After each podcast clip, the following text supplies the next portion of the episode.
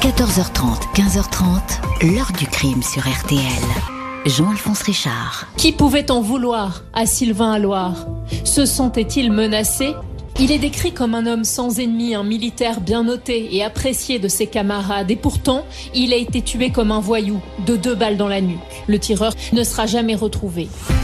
Bonjour, 25 ans que la famille et les proches de Sylvain Alloire voient leur échapper une vérité qu'ils croient pourtant si proche. Au premier jour du printemps 1998, ce quartier maître de la Marine nationale, père d'une petite fille, est abattu devant son domicile à Marseille en guet-apens, une exécution qui semble porter la signature du milieu, sauf que la victime est à milieu de cet univers et que tous ceux qui le connaissent ne croient pas une seconde à une fin crapuleuse. Les investigations vont alors peu à peu délaisser la thèse du contrat pour se concentrer sur la vie privée de la victime.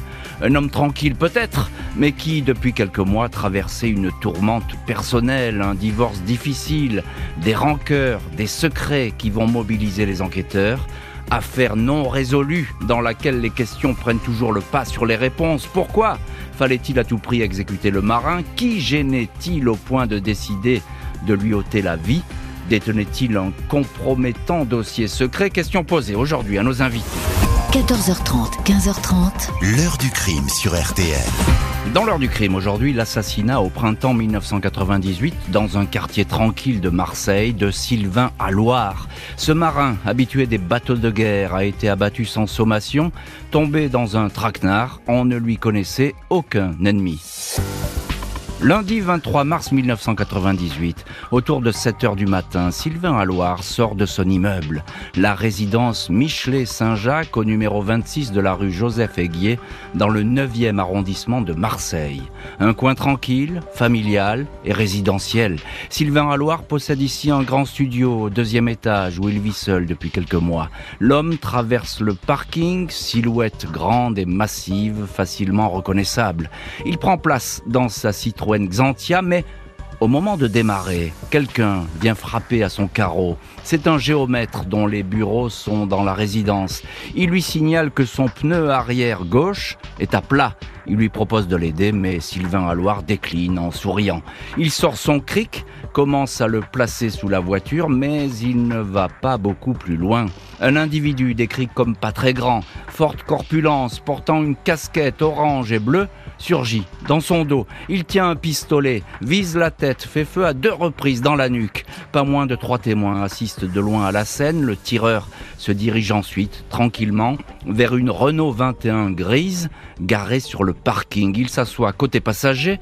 Un deuxième homme est au volant. La voiture sort aussitôt de la résidence dont la barrière électrique est ouverte. L'APJ de Marseille est alerté. L'officier de permanence à la brigade criminelle, Guy Fazi, se rend sur place. La scène de crime fait tout de suite penser à une exécution digne du milieu, même si le calibre utilisé du 22 long rifle n'est pas le plus prisé des truands. Pour le reste, pas de doute, le pneu de la Xantia a été percé volontairement sur le flanc, le portail de la résidence a été intentionnellement bloqué avec un bout de carton, la voiture des tueurs était équipée de fausses plaques d'immatriculation.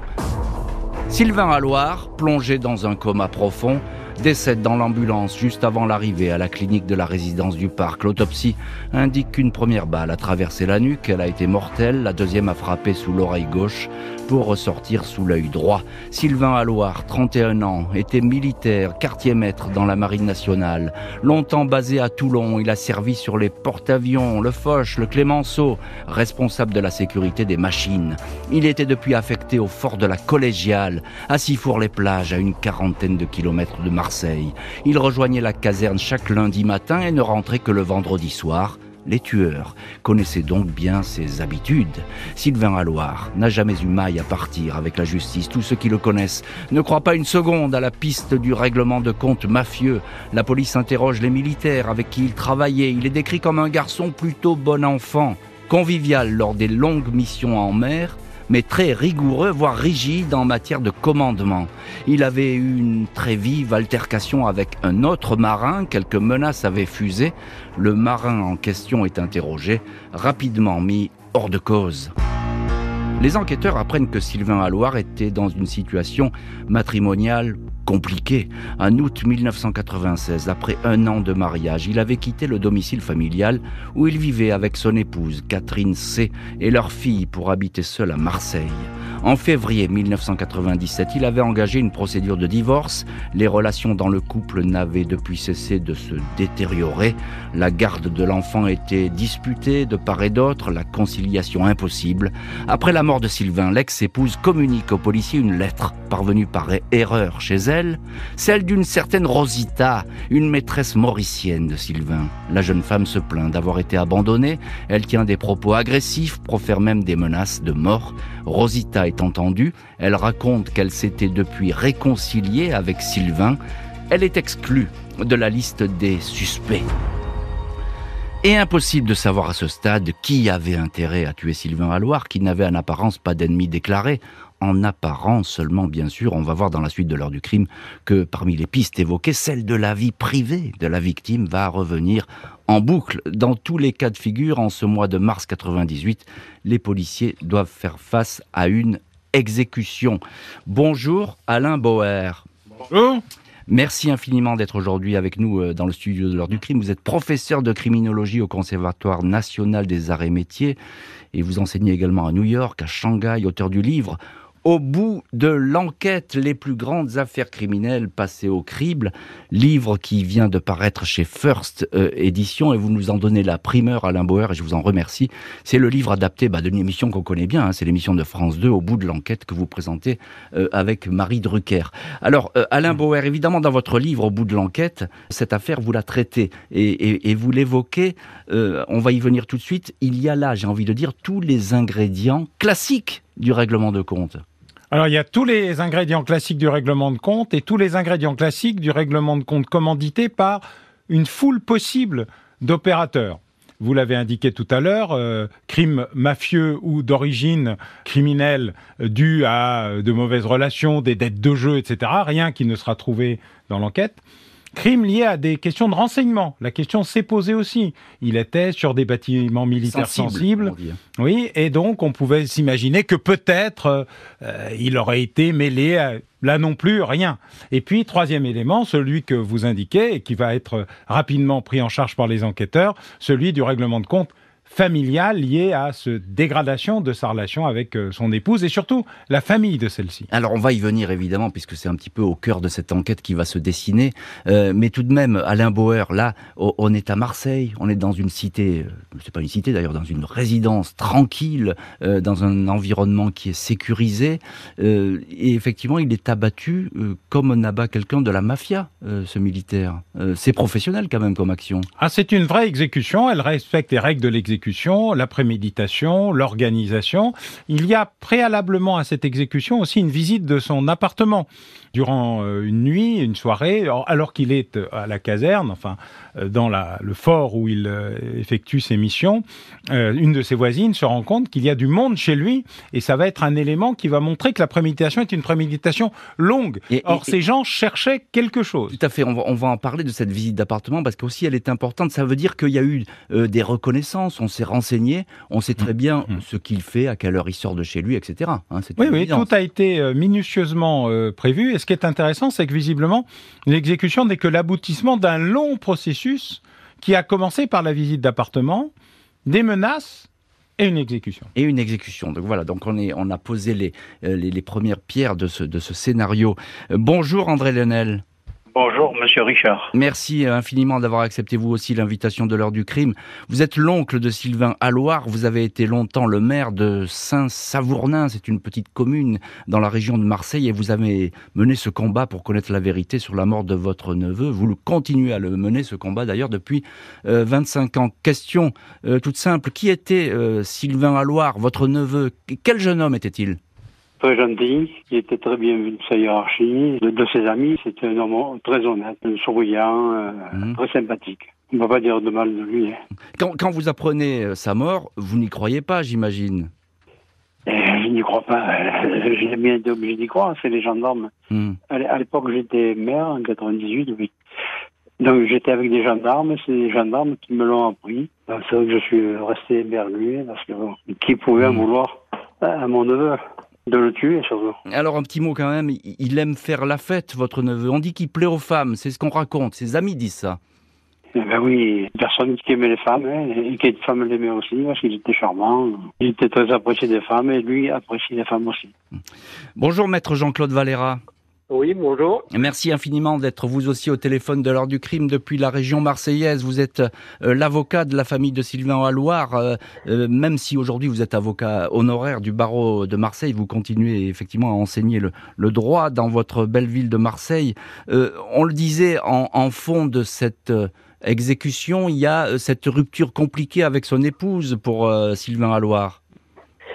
Oui, bien sûr. Ah ben, écoutez, euh, Sylvain Alloire a d'abord vécu, lorsqu'il a connu euh, sa, son ex-femme, disons, dans la résidence Saint-Jacques à Marseille. Et puis après, euh, il y a eu la naissance de l'enfant. Ils sont allés habiter dans une villa qui a été construite par la famille de son épouse, une famille de notables, une famille qui est très versée dans les affaires. Mmh. Mais enfin, euh, mhm. le climat était malsain. Il était malsain parce que tout de suite, cet homme qui était relativement indépendant s'est vu euh, enfermé dans une espèce de clan où il n'avait pas son mhm. mot à dire. Mhm. Et la situation s'est rapidement dégradée et jusqu'à ce que finalement euh, ça, ça, empire et qu'on en vienne à ce que vous savez, effectivement, un crime qui n'est pas élucidé. Et, quand je dis crime non élucidé, je me permets de dire euh, crime, et je le pense réellement, et je n'ai pas peur de le dire, euh, qu'on n'a pas eu envie d'élucider. Et ça, on va le voir évidemment dans la suite de l'heure du crime. La brouille familiale reste une hypothèse, elle va retenir l'attention soutenue des enquêteurs. Sylvain Alloire n'avait que 31 ans, il était en parfaite santé, ne manquait pas de projet professionnel. Huit mois avant sa mort, il a pourtant rédigé son testament. Des dernières volontés qui parviennent dans les mains des enquêteurs, elles sont sans équivoque. Le marin insiste pour que son épouse, avec qui il est alors en instance de divorce, n'hérite d'aucun de ses biens. En aucun cas sa femme ne doit pouvoir bénéficier de quoi que ce soit, insiste-t-il. Des témoignages indiquent qu'après son départ de la maison familiale, Sylvain s'est mis à dos son épouse, mais aussi toute sa belle famille de riches commerçants, des notables connus dans la région et installés non loin d'Aix-en-Provence. Pour eux, le militaire n'était plus qu'un coureur de jupons porté sur la bouteille, plus enclin à faire la fête dans les bars de Toulon que de s'occuper de sa famille. Quelques mois avant d'être tué, Sylvain Alloire s'est plaint à des proches d'être espionné, suivi. Il va identifier la voiture qui lui emboîte souvent le pas comme celle d'un détective privé embauché par son épouse afin de vérifier ses fréquentations. Le 5 mars 98, soit un an avant le règlement de compte, Sylvain Alloire a vu son appartement visité. Il était absent de Marseille. Il a été appelé vers 22 heures par une voisine qui lui a signalé de la lumière chez lui. La voisine dit être allée voir sur place un homme qu'elle n'a pas pu voir, lui a dit à travers la porte de ne pas s'inquiéter. Elle a aperçu ensuite un couple sortir de l'appartement, mais le couloir était éteint. Elle n'a pas pu distinguer leur visage. 24 novembre 98, huit mois après l'assassinat, l'épouse de Sylvain Alloire un très proche ami à elle, et sa mère sont placés en garde à vue. Les policiers veulent éclaircir les mauvaises relations supposées du couple. Catherine C. est interrogée sur la fameuse visite nocturne de l'appartement de Marseille. Elle dément y être allée. Elle n'est pas la femme qui aurait été aperçue par la voisine. La serrure de la porte n'a pas été forcée. L'épouse nie avoir disposé d'une clé ou de s'en être procuré une, mais face aux découvertes des policiers, elle finit par reconnaître avoir fait refabriquer la fameuse clé. Son ami proche, un homme déjà connu de la justice pour des délits mineurs, est interrogé sur son emploi du temps le jour du crime. Physiquement, il pourrait ressembler à l'homme à la casquette qui a tiré sur le militaire, mais il a un alibi. Il n'était pas à Marseille ce jour-là. Il aidait une de ses relations, un pisciniste, sur un chantier de la région. La garde à vue semble aller bon train, mais elle s'interrompt brutalement au bout de 36 heures. La juge Chantal Godino estime que les charges sont insuffisantes, tout le monde est libéré, aucune poursuite. 8 novembre 2006, un non-lieu est délivré aux grandes dames de la famille de Sylvain Alloire. Les recherches et les vérifications s'arrêtent du jour au lendemain. L'oncle de la victime, André Lenel, ancien maire de Saint-Savournin, commune des Bouches-du-Rhône, commence alors à sonner à toutes les portes pour que le dossier soit rouvert. Il écrit à tous les élus régionaux et même aux ministres successifs de la justice. En 2012, six ans après le non-lieu, la garde des Sceaux, Christine Taubira, lui répond le 19 août 2013, le parquet de Marseille, qui vient d'installer la toute première cellule dédiée au cold case, rouvre une quinzaine d'affaires, dont celle de la mort de Sylvain Alloire. Les enquêteurs disent alors vouloir éclaircir de trop nombreuses anomalies. Et ces anomalies vont-elles être résolues? Que va donner la relance de ce dossier? On va le voir évidemment dans la suite de l'heure du crime. Les surprises ne sont pas terminées dans cette histoire.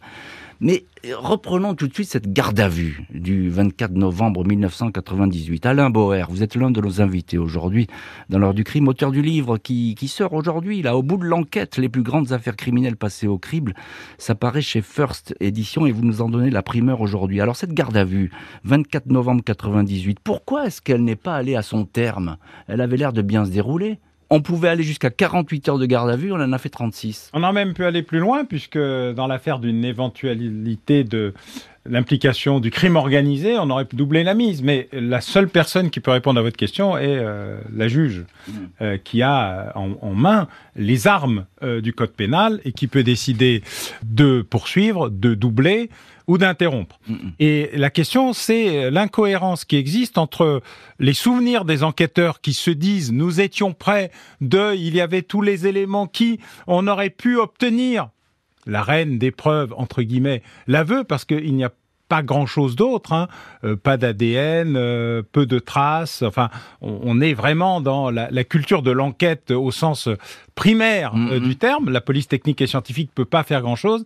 Et la juge dit ben en fait, je ne vais pas jusqu'au bout parce que je pense qu'on va arriver nulle part. Et donc c'est assez rare d'avoir une telle distorsion entre la position, l'idée que les enquêteurs se font de leur possibilité d'arriver au bout et une décision euh, d'un magistrat instructeur. Vous confirmez, Alain Bauer, les enquêteurs, ils ont euh, du biscuit, comme on dit, c'est-à-dire ils, pensent, ils disent, ils se rappellent, ils, ils, susurrent, ils indiquent. Alors, dans le respect du secret de l'enquête, de la relation de confiance avec les magistrats, hein, ils sont pas euh, en train de faire des manifestations dans la rue euh, pour exprimer leur désaccord. Bien sûr. Mais leur sentiment est, à l'opposé de la décision euh, procédurale. Et c'est ça qui est la grande surprise de cette affaire. Alors donc on garde un point d'interrogation là-dessus, mais cette question, ce point d'interrogation, je vais, je vais la poser à maître Jean-Claude Valera, avocat de la famille de, Sylvain à Loire. Euh, maître Valera, je vous repose la même question qu'à Alain Bauer. Pourquoi cette garde à vue, elle s'arrête brutalement, 36 heures? Écoutez, Monsieur Alain Bauer, euh, que j'entends souvent et avec un grand intérêt, euh, vient de vous dire qu'il est rarissime, et, moi je ne l'avais jamais vu, qu'on arrête dans une affaire aussi grave une garde à vue au bout de 36 heures. Mhm. Euh, d'autant plus que les policiers qui étaient en relation avec les magistrats instructeurs avaient fait savoir tant à Monsieur Lenel qu'au magistrat instructeur qu'ils étaient sur le point d'obtenir des aveux. Mhm. À ce moment-là, quelque part, il y a eu un affolement. Monsieur Bois sait très bien, et tout autant que moi bien sûr, que les aveux sont souvent obtenus dans les dernières heures de la garde à vue. Euh, ils sont en train de les avoir, ces aveux, les policiers. Ils le disent. Ils disent à la famille Lenel, on se rappelle dans une demi-heure. Et une demi-heure après, coup de théâtre, le policier qui est l'interlocuteur de Monsieur Lenel est, effondré littéralement et dit euh, euh, Je suis désolé, mais le magistrat instructeur a appelé pour nous dire de renvoyer tout le monde à la maison. Alors même que dans une affaire de quatre pneus volés, j'ai vu une personne, moi, garder en garde à vue mm. pendant 48 heures jusqu'à ce qu'elle avoue. Mm. Et nous savons très bien que les aveux, on les obtient le plus souvent dans les dernières heures de la garde à vue. Dans les dernières heures. Qui auraient pu encore être prolongées, comme l'a dit M. Boer, de 24 heures. De 24 heures. Alors c'est tout à fait stupéfiant ce que vous nous dites, maître Valera, parce que là, c'est édifiant même, parce qu'on se demande ce qui a pu se passer dans la tête de la juge, mais comme dit Alain Bauer, il n'y a que la juge qui peut répondre à cette question. Si vous me le permettez, si vous me permettez, voilà. Euh, moi, je me suis toujours demandé pourquoi, et alors que j'ai beaucoup d'estime pour Madame Godino, on n'a jamais interrogé Mme Godino. c'est hallucinant, c'est hallucinant. C'était la, moindre des choses à faire. Il, faudra peut-être le faire un, jour. Je voudrais juste un mot avec André Lenel qui est en ligne aujourd'hui dans, l'heure du crime, l'oncle de Sylvain Alloire. Euh, André Lenel, on entend cette garde à vue qui s'est interrompue euh, très brutalement, d'autant plus que au cours de cette garde à vue, euh, l'épouse de votre neveu, elle a finalement reconnu la fabrication d'une clé pour l'appartement. Euh, oui, oh, elle a mis du temps pour, parce que lorsqu'ils ont été mis en garde à vue, euh, les enquêteurs lui ont demandé s'il avait fait faire un double. Hein.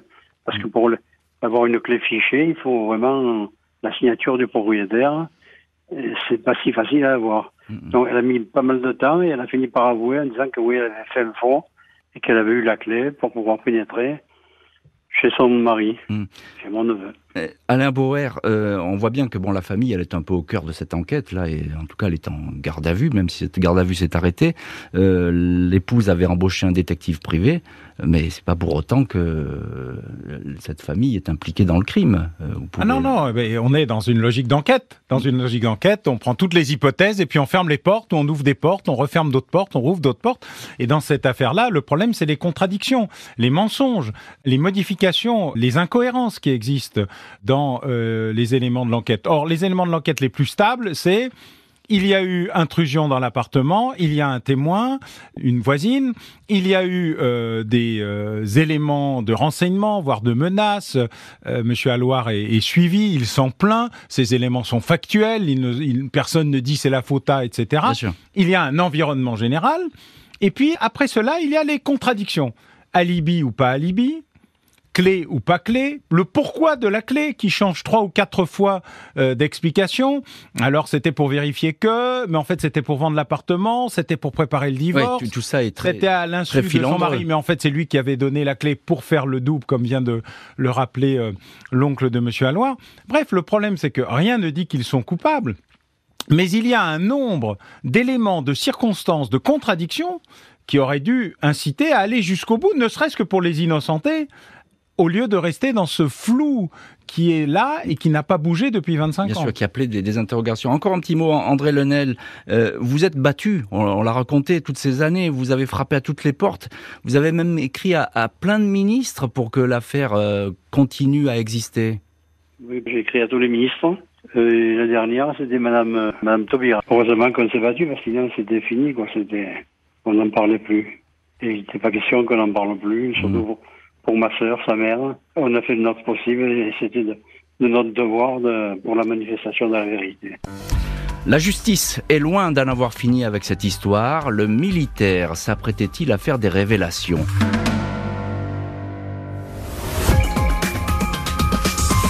Ça fait des années que nous nous battons pour ça. Voilà. Ça fait 25 ans. On écrit, on écrit, on, dit, euh, on va, on va faire. Et on fait, mais il n'y a rien qui sort. Retour aujourd'hui dans l'heure du crime sur l'assassinat de Sylvain Alloire. Deux balles dans la tête pour ce militaire de carrière à Marseille au printemps 98.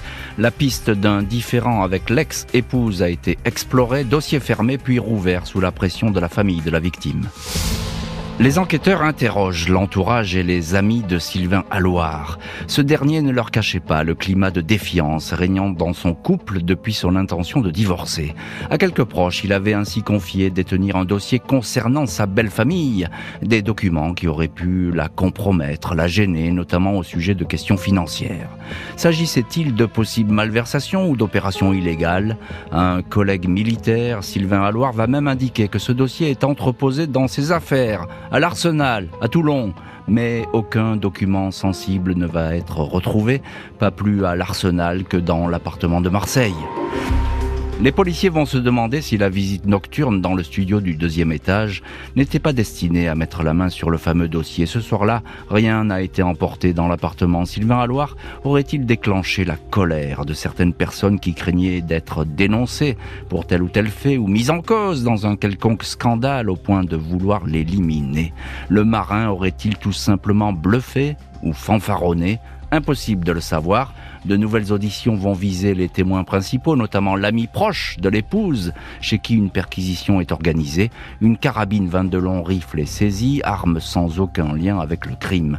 Les investigations vont peu à peu baisser d'intensité, ne plus progresser. L'oncle du militaire André Lenel affirme dans le journal La Provence que la famille est en droit de savoir. On veut étouffer cette affaire, affirme-t-il. À ce jour, aucune réponse n'a été apportée. Les parquets d'Aix et de Marseille se renvoient la balle. On ne sait plus quoi faire, mais je continue. Je continue, André Lenel, c'est vous qui, prononcez cette phrase dans le journal La Provence. Alors, et vous dites aussi que la justice veut étouffer l'affaire. Pourquoi est-ce que vous dites ça, euh, André Lenel? Ben, Étouffer l'affaire, oui, parce que euh, rien ne sort, rien ne... des alibis qui n'ont pas été contrôlés, qui n'ont pas été vérifiés. On peut parler d'étouffement, parce que bon, ils n'ont pas été au bout de l'enquête. Hmm. Votre neveu, Sylvain Alloire, il disait détenir un dossier secret sur sa belle famille. C'est vrai ou c'est faux selon vous? Il a dit à certaines personnes, des amis à lui, qu'il détenait un dossier sur la famille. Mais ce dossier, nous ne l'avons jamais vu. Hmm. Personne ne l'a vu. il parlait d'un dossier, mais voilà, il n'y a aucune trace qu'on n'a pas de rien. Hmm. Euh, Maître Jean-Claude Valera, vous êtes en ligne euh, dans l'heure du crime. Vous êtes l'avocat de la famille de Sylvain Alloire.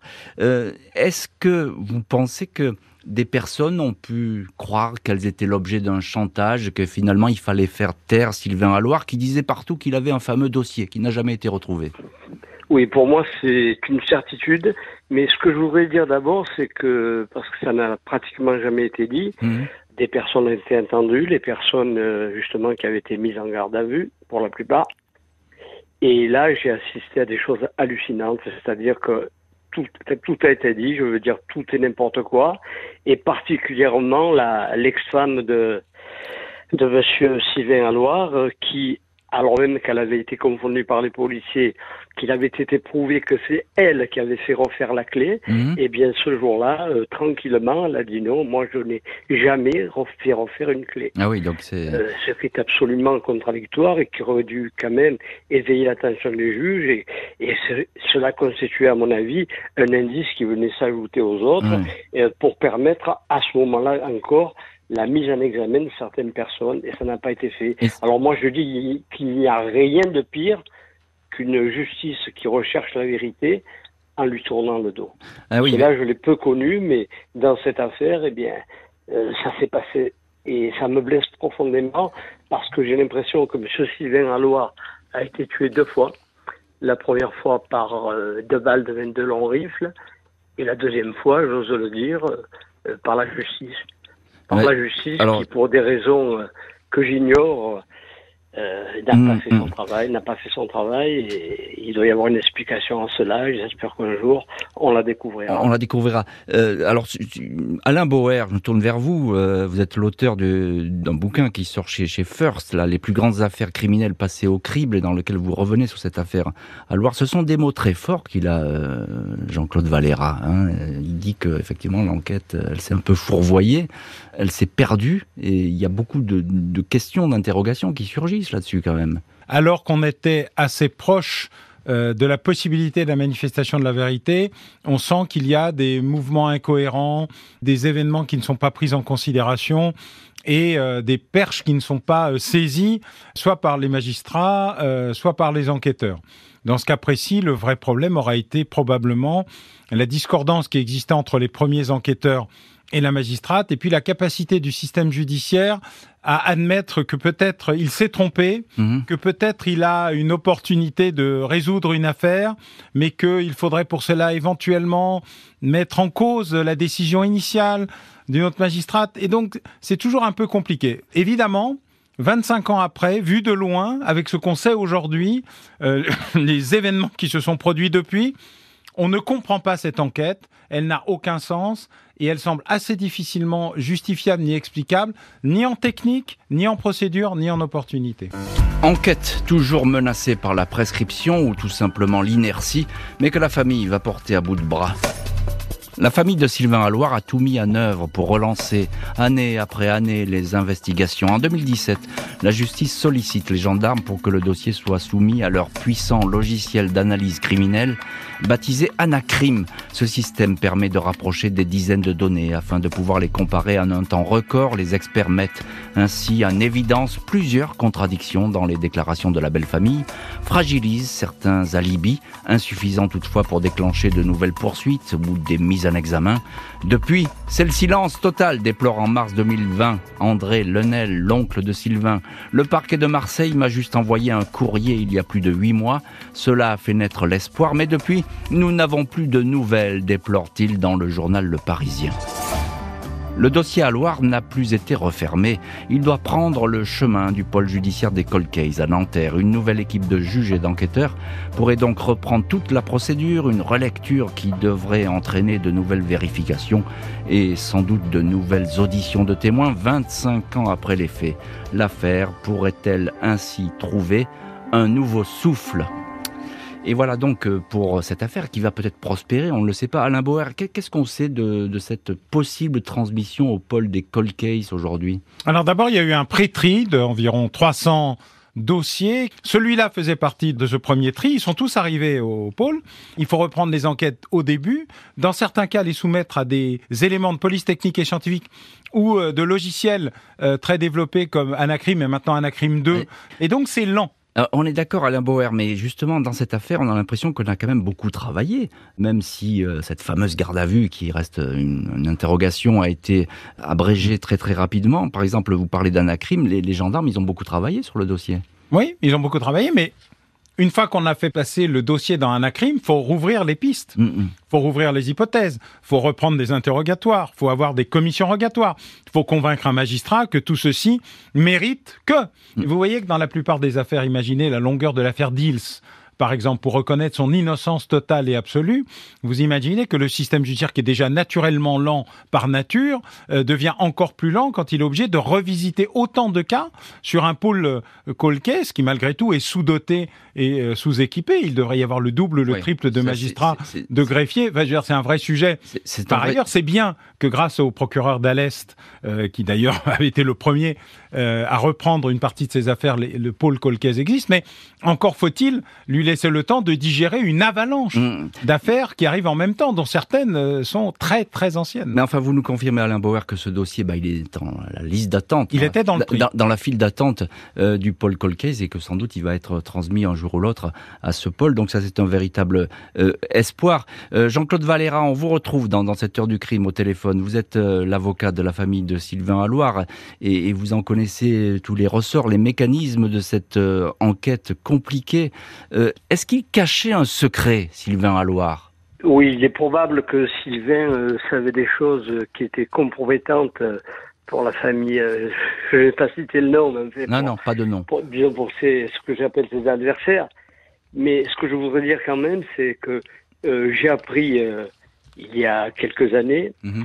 que depuis 2013 et sur instruction de Madame Taubira, que les gendarmes travaillaient sur cette affaire. Mhm ils ont fait un travail énorme. Mhm. Je l'ai su, incidemment par un, substitut du procureur euh, qui a fait rentrer dans mon bureau mon collaborateur et lui a montré un tableau euh, où, ah des tas de, choses écrites sur l'affaire Sylvain Allois et le travail qui avait été fait par les gendarmes était remarquable, si bien que euh, à force d'insistance, un juge d'instruction a été désigné à Marseille pour mhm instruire cette affaire.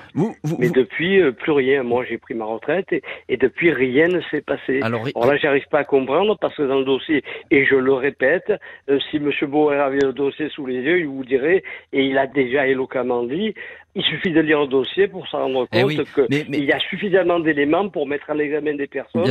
Et puis parmi ces personnes, il y en a au moins une qui va finir par dire la vérité. Et c'était ce qui était sur le point de se passer. Et puis euh, tout s'est arrêté. Et puis tout s'est arrêté. Alors j'ajoute, j'ajoute parce que Madame Godino, je ne mets pas en doute. Bon, c'est vrai, elle est la femme la plus puissante, comme on dit, de France.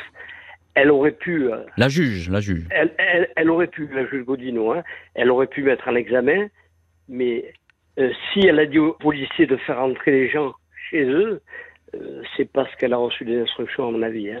Alors ça, c'est votre sentiment, évidemment. Euh, il vous appartient, Maître Valera. Euh, on verra si des vérifications sont faites sur ce point, mais pour l'instant, on, en est là dans cette enquête. On est dans la file d'attente, comme on dit. Un ultime espoir pour les proches du militaire, usé par un si long combat, ce pôle des Colcays.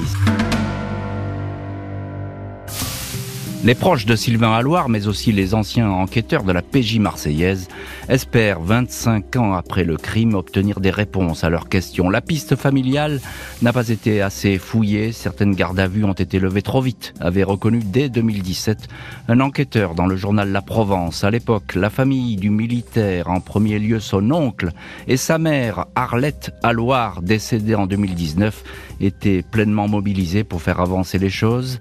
Sa maman attendait la vérité, elle voulait savoir, mais elle est morte avant, sans savoir qui avait tiré dans la tête de son fils et pourquoi, dit un proche. Dans cette affaire, la justice a toujours eu le sentiment que la lumière n'était pas loin. Il y a du travail, mais on ne désespère pas ont souvent répété les magistrats en charge du dossier. Et voilà donc pour cette enquête qui reste aujourd'hui euh, ben, sur, des, sur des pointillés, parce qu'on ne sait pas ce qui va advenir de, ce dossier. Alain Bauer, on vous retrouve dans cette heure du crime. Vous faites paraître au bout de l'enquête les plus grandes affaires criminelles passées au crible chez First Edition. Et dans ce livre, évidemment, on retrouve parmi d'autres affaires euh, cette affaire Sylvain Alloir. Qu'est-ce qu'on ce qu'on a raté finalement dans cette enquête? Alors, les constatations, très bien. L'enquête, excellente. La procédure, euh, aléatoire le suivi judiciaire contestable. En fait, c'est un, en général, on rate le début, on rate la scène de crime, euh, on oublie, on pollue la scène de crime. Enfin, il manque des tas de choses. Là, c'est l'inverse. Mhm. Tout est bien fait.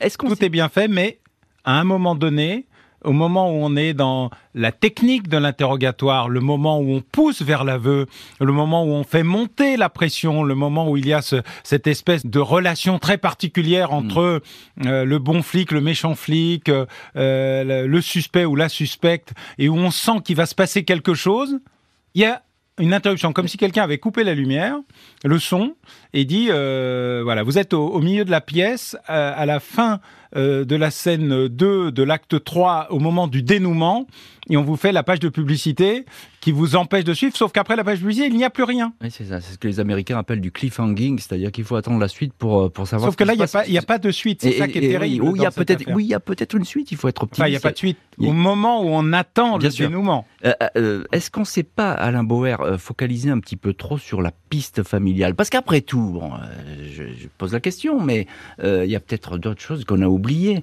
Il y a peut-être aussi un effet tunnel. On se focalise sur la piste familiale, le divorce, la belle famille, etc. Mais il y a peut-être autre chose. Alors, vous avez raison. D'abord, euh, c'est un des enjeux de ne pas s'enfermer euh, dans un présupposé, mais dans ce cas-là, les enquêteurs ont déjà abordé d'autres pistes avant la piste familiale. Paradoxalement, c'est la dernière. Ça n'est pas la première. Ils se sont pas enfermés tout de suite dans c'est la belle famille, euh, c'est l'ex, la future ex-épouse, etc.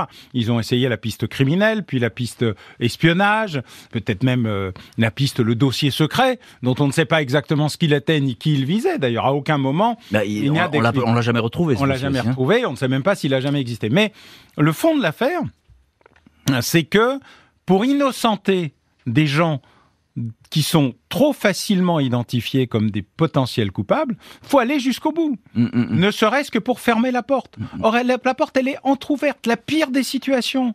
On se dit que peut-être la rumeur voudrait que, il est probable, mais on ne le sait pas parce qu'on n'est pas allé jusqu'au bout de la partie judiciaire euh, de l'enquête et du coup on est dans le flou.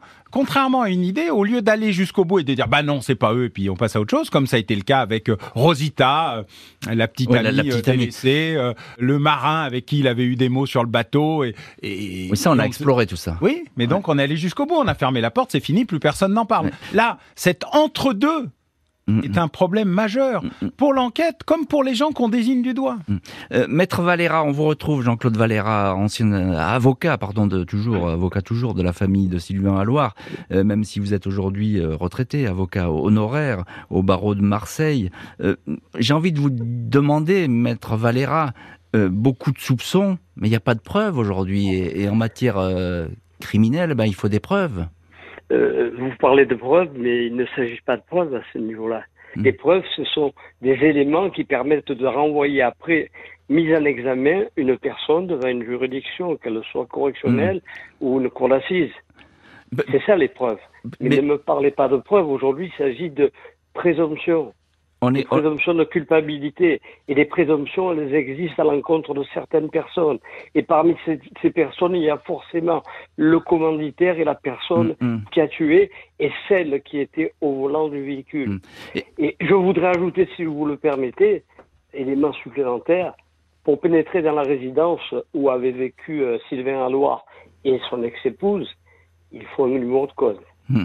Le matin de l'assassinat, le matin de l'assassinat, le portail était ouvert. S'il était ouvert, c'est parce que quelqu'un avait le numéro de code. Qui pouvait avoir le numéro de code euh, Facile à déduire. Juste encore un mot, euh, Maître Valera, on arrive au bout de l'émission. Euh, quel serait le mobile?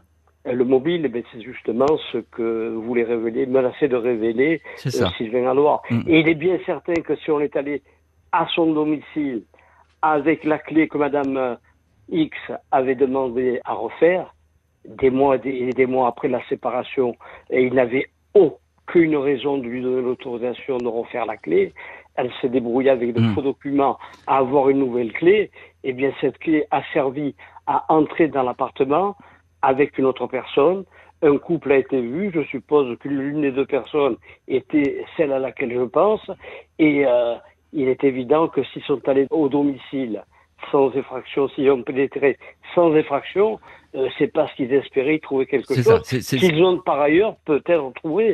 On ne le saura jamais. On, le saura, on le saura jamais. On saura jamais s'il y a effectivement ce, ce, fameux dossier. André Lenel, je vais terminer cette émission avec vous. Vous battez depuis 25 ans, 25 ans pour que le dossier ne se referme pas. J'ai envie de dire, il faut du courage pour mener ce combat. Oh, bah, du courage, je ne sais pas s'il faut du courage, même j'ai de la volonté. Quoi. Je, ne laisse pas tomber. Il ne faut pas laisser tomber. Votre neveu est assassiné, on ne sait pas pourquoi, donc il faut continuer le combat. Hmm. C'est un combat, hein, véridique. Hein. Hmm. Et savoir que ces gens sont libres, ils font ce qu'ils veulent, et voilà. C'est désolant pour nous. Vous avez encore l'espoir, André Lenel, qu'on sache qui a tué votre neveu?